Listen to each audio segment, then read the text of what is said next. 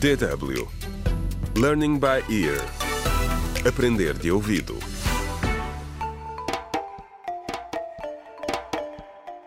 Contra o crime.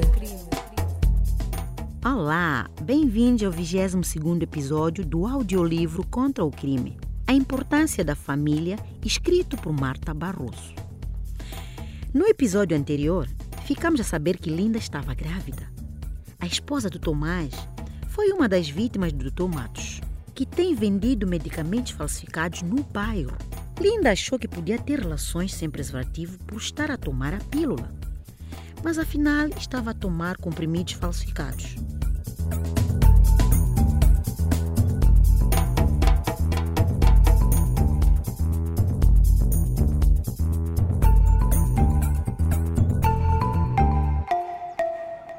Quando acordei na manhã seguinte à manifestação contra a Clínica Matos, a Linda não estava em casa.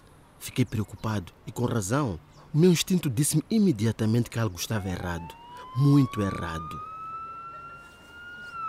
Ainda era de madrugada quando a polícia chegou à Clínica Matos. Os polícias saíram das viaturas e bateram à porta da clínica.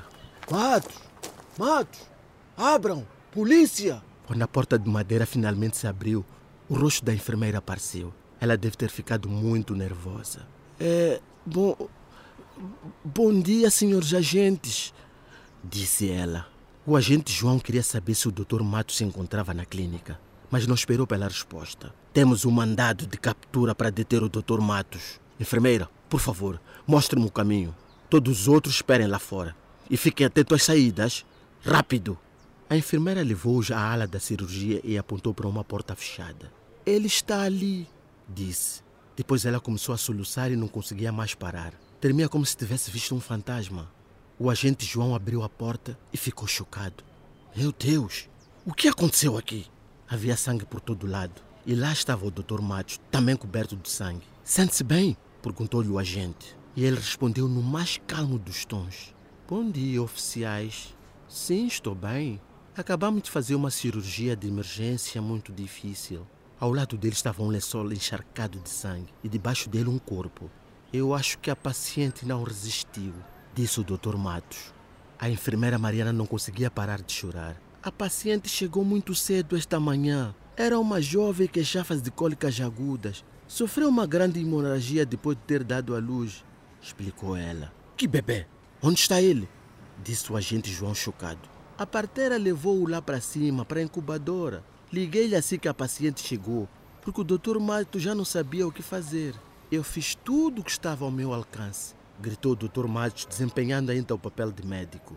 Mas já foi demasiado tarde para a mãe, acrescentou a enfermeira. A criança sobreviveu, mas é muito pequena e está muito fraca. Nasceu muito antes do tempo.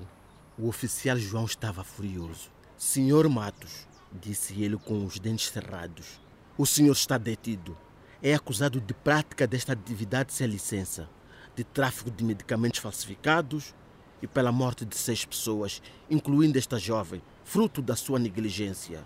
O Dr. Matos pareceu ficar completamente indiferente. Estava prestes a ser preso e, no entanto, estava perfeitamente calmo. Se assim o diz, respondeu ele, eu quero um advogado. O agente deixou a clínica e veio diretamente para a nossa casa. A enfermeira tinha identificado a mulher morta como sendo a Linda.